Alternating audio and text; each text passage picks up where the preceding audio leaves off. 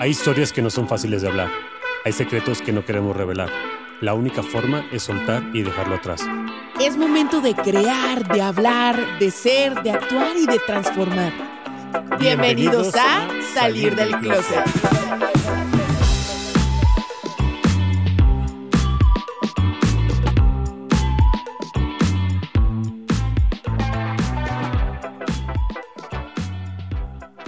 Bienvenido closetero, yo soy Rudy García, me puedes encontrar en redes sociales como Rudy Gana-bajo en Instagram y Rudy-GN en Twitter. En el último episodio platiqué con un psicólogo, Sergio, que me metí a estudiar psicología. Y fue curioso eh, las reacciones porque obviamente a mis 33 años es muy poco común que alguien se anime a meterse a estudiar una licenciatura empezar de cero. Además, cuando yo vengo de un perfil completamente distinto, vengo de un perfil muy enfocado a las matemáticas. Eh, estudié una licenciatura en Administración y Negocios Internacionales con una especialidad en finanzas, una maestría en finanzas. Entonces, ese tema se vuelve un poquito raro que de repente de estar 100% enfocado en los números, me vuelque de lleno a estudiar psicología, que es una carrera pues yo creo que de lo más humanista que hay. Les cuento por qué tomé esa decisión, pero para contarles esa historia, primero les tengo que platicar cuál fue la decisión que yo tomé cuando estaba a punto de escoger una carrera. Me di cuenta que yo era muy bueno para la psicología o para las cosas de las relaciones personales. Y no que fuera muy bueno para hacer muchos amigos, sino para saber entender lo que estaba pasando por la mente y por los sentimientos de mis amigos, por qué tenían ciertos sentimientos, por qué de repente se sentían tristes o qué era lo que los motivaba. Me di cuenta que es una fortaleza dentro de mi vida, pero por otro lado también me di cuenta que tenía muchas debilidades o muchas carencias en el lado de las matemáticas. Me gustaba mucho hacer negocios, relacionarme con la gente, crear cosas nuevas, pero no era lo suficientemente hábil como para poder decidir si iba a hacer un buen negocio o un buen proyecto de inversión lo que quería hacer en ese momento. Por lo cual dije, pues lo que necesito es aprender a ser fuerte en esa parte en donde no soy tan fuerte. Si lo que a mí me gusta es hacer negocios, tengo que hacerme fuerte en ese lado. Decidí estudiar administración eh, y negocios internacionales, precisamente porque tenía que aprender a administrar los recursos, tenía que, que, aprender a organizar las finanzas de la, del, negocio que yo quisiera hacer. Y por otro lado, también eh, los negocios internacionales, porque yo siempre he pensado en una escala macro. Siempre he pensado en romper fronteras, en llegar a otros lugares, y por eso me llamó la atención la parte de negocios internacionales. Después, cuando salí, me di cuenta que la administración es completamente distinta o la parte de contabilidad es distinto a la parte de finanzas, a la proyección, a, qué vas a hacer con el dinero, a los rendimientos que esperas que te dé eh, una inversión cuando la haces. Entonces dije, ¿qué es lo que más me siento débil en la parte de negocios. Me sentía muy fuerte para negociar, me sentía muy hábil para seguirme relacionando, me sentía con mucha fortaleza en el área de derecho, me sentía eh, eh, seguro en la parte de hacer importaciones, exportaciones, el área comercial. esa parte la sentía muy fuerte. Lo que sentía que me faltaba por desarrollar era precisamente el área de las finanzas. Entonces, como vi que era lo que más batallaba, dije, pues eso es lo que tengo que reforzar. Y aquí quiero hacer un stop a la historia y preguntarte realmente tú, closetero, ¿qué haces cuando te das cuenta que no eres bueno en algo? Porque mucha gente dice, yo no soy bueno en eso y mejor ni le rasco porque para qué me voy a desgastar tratando de aprender algo que para mí es muy complicado. Creo que es un reto, un reto bastante grande el decir, no soy bueno para esto y tengo que mejorar esa área. Y yo entiendo que lo más fácil o lo más común es, si soy bueno para algo, pues me sigo desarrollando en esa parte para ser el mejor. Pero también el trabajar en lo que no eres bueno te ayuda a cubrir esas carencias que en algún momento puedes llegar a tener. Y puedes decir, oye, es que yo creo que esa parte la puede desarrollar alguien más. Yo creo que esa parte, a lo mejor de los números, que no soy tan bueno, pues lo pudiera hacer un contador o un financiero y mejor los contrato y les pago. Te tengo una noticia, cuando tú empiezas un negocio, no hay dinero para pagarle un contador y para pagarle un financiero. De alguna forma lo tienes que hacer tú. Creemos que cuando vamos a tener un negocio, el dinero va a fluir y las cosas van a, van a fluir de una manera, eh, como quien diría, en automático, pero la realidad es que no. Y si no estás fuerte en esa área, tienes que estar preparado. Para hacer un negocio tienes que ser bueno en muchas cosas. Y creo que ya lo he dicho y hoy lo, hoy, lo repito.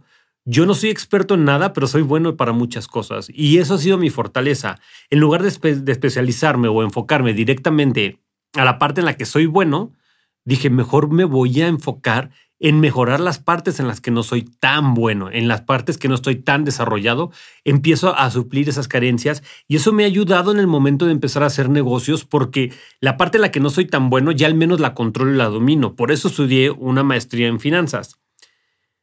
Pero me di cuenta también este, hasta cierto punto que la psicología me seguía llamando.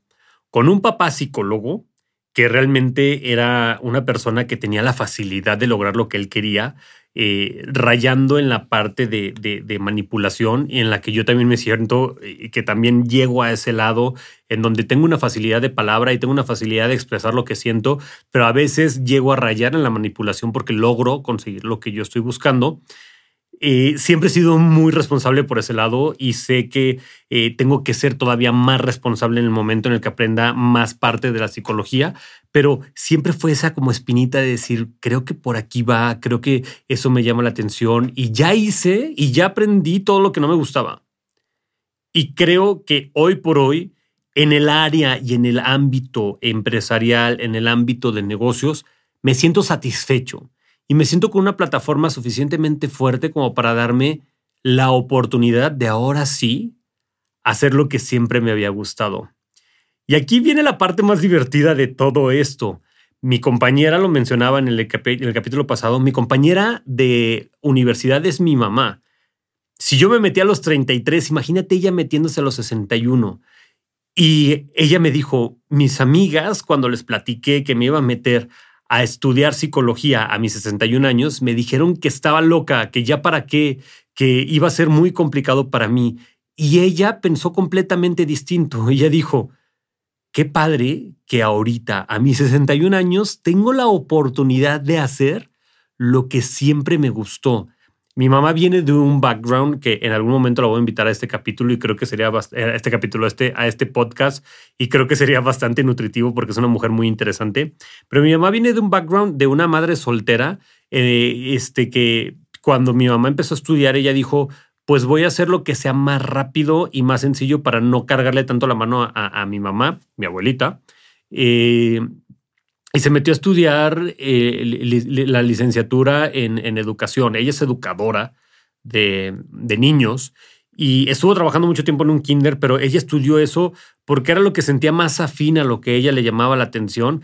Pero decía, si yo me meto a psicología, pues imagínate cuántos años son, cuánto tiempo, este, y luego si me quiero hacer una especialidad o algo, pues es imposible para, para mi mamá o le voy a complicar la, la vida a mi mamá como mamá soltera. Por eso decidió estudiar eso. Y sé qué padre que a mis 61 años, eh, que acaba de enviudar, ella pueda tomar la decisión de hacer algo que le guste y que le llena. Y aquí quiero hacer otro paréntesis. ¿Cuántas veces tú, closetero, dices ya para qué? O a lo mejor esa moda ya pasó. O a lo mejor también llegas a pensar, el tiempo ya se fue, me voy a ver ridículo haciéndolo, eh, y te limitas y te eximes de lograr y disfrutar cosas que te pudieron haber encantado hacer.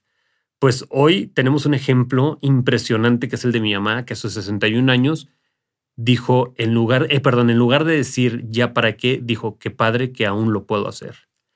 Y bueno, volviendo al tema de por qué decidí estudiar psicología, eh, cuando yo estaba eh, trabajando en, mi trabajo anterior, me di cuenta que y pues estaba en la parte económica, financiera, eh, de alguna manera estable, pero no, no estaba generando esos vínculos que yo quería con mis clientes, porque los vínculos que tenía eran muy momentáneos, este, disfrutaban del servicio que se les daba y se iban a su casa y no los volví a ver, no volví a saber nada de ellos. Y cuando empezó a desarrollarse el proyecto de Geltivita con Bren, me di cuenta que era impresionante cómo la gente formaba una comunidad, cómo se volvía una familia y había retroalimentación y un vaivén de información y conocerse y estar juntos. Eso me llamó muchísimo la atención y me di cuenta que es algo con lo que siempre había soñado. Y dije, pues a lo mejor psicología pudiera funcionar.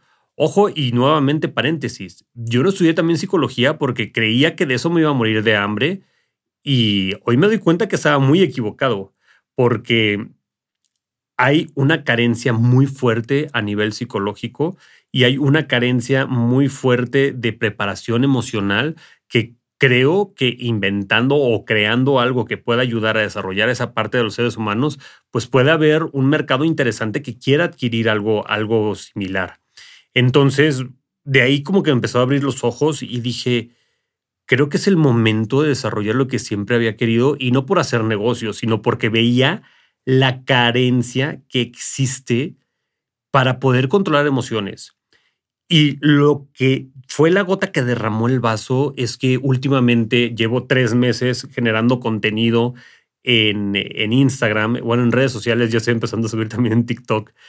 Eh, los mensajes que, que recibo mayormente están enfocados a cosas que me dejan ver que los seres humanos no nos conocemos realmente como somos, no nos entendemos a nosotros mismos, eh, tenemos preguntas muy básicas que a lo mejor yo me pregunto ahorita a mis 33 años, pero me lo tuve que haber resuelto eso cuando tenía 5 o 6 años, o sea, preguntas de vida que denotan que no me estoy conociendo como me tengo que conocer. Y ahí fue cuando dije, no puedo permitir que el entorno en el que vivo, la gente con la que convivo, no se pueda entender, no se pueda conocer, ni siquiera conozca el camino para entenderse, ni siquiera conozca el camino para empezar a conocerse. Entonces fue cuando dije, es el momento. Es el momento de estudiar algo diferente, es el momento de hacer algo que deje huella y no por el tema de trascender, sino por el tema de mejorar. Yo no quiero que me recuerden cuando me muera. Yo quiero que mientras esté vivo sepa que lo que estoy aportando está ayudando a hacer un poquito mejor el entorno en el que vivo. Eso es lo único que quiero. Si cuando me muera me recuerdan o no me recuerdan, eso va a ser ya totalmente irrelevante porque ni siquiera voy a estar aquí. Y la verdad dudo mucho que la gente me vaya a recordar por más de 20, 30 años. Nadie es tan relevante en la vida. Entonces, busco el poder ayudar de una manera inmediata, el poder ayudar a cambiar mentes, el poder ayudar a los que no se conocen a que se puedan conocer y conociéndose sé que se van a empezar a entender y entendiéndose sé que se van a empezar a dejar de criticar y dejándose de criticar sé que van a empezar a vivir con una manera, con un estilo de vida más pleno, más tranquilo, más en paz y más en calma. Entonces, lo hago sí por mí, 100% lo hago por mí, porque es algo que me va a dar satisfacción sería mentira decir, ay, lo hago por todos los demás, lo hago por la gente.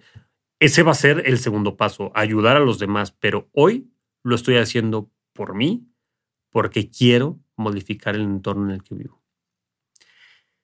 Les voy a estar transmitiendo poco a poco cada uno de los pasos, lo que voy aprendiendo, tal cual van a estar estudiando la carrera de psicología conmigo, porque es lo que les voy a ir compartiendo, lo que aprendo, la evolución, lo que pienso y, lo, y, creo que soy muy claro para expresar lo que pienso y lo que creo.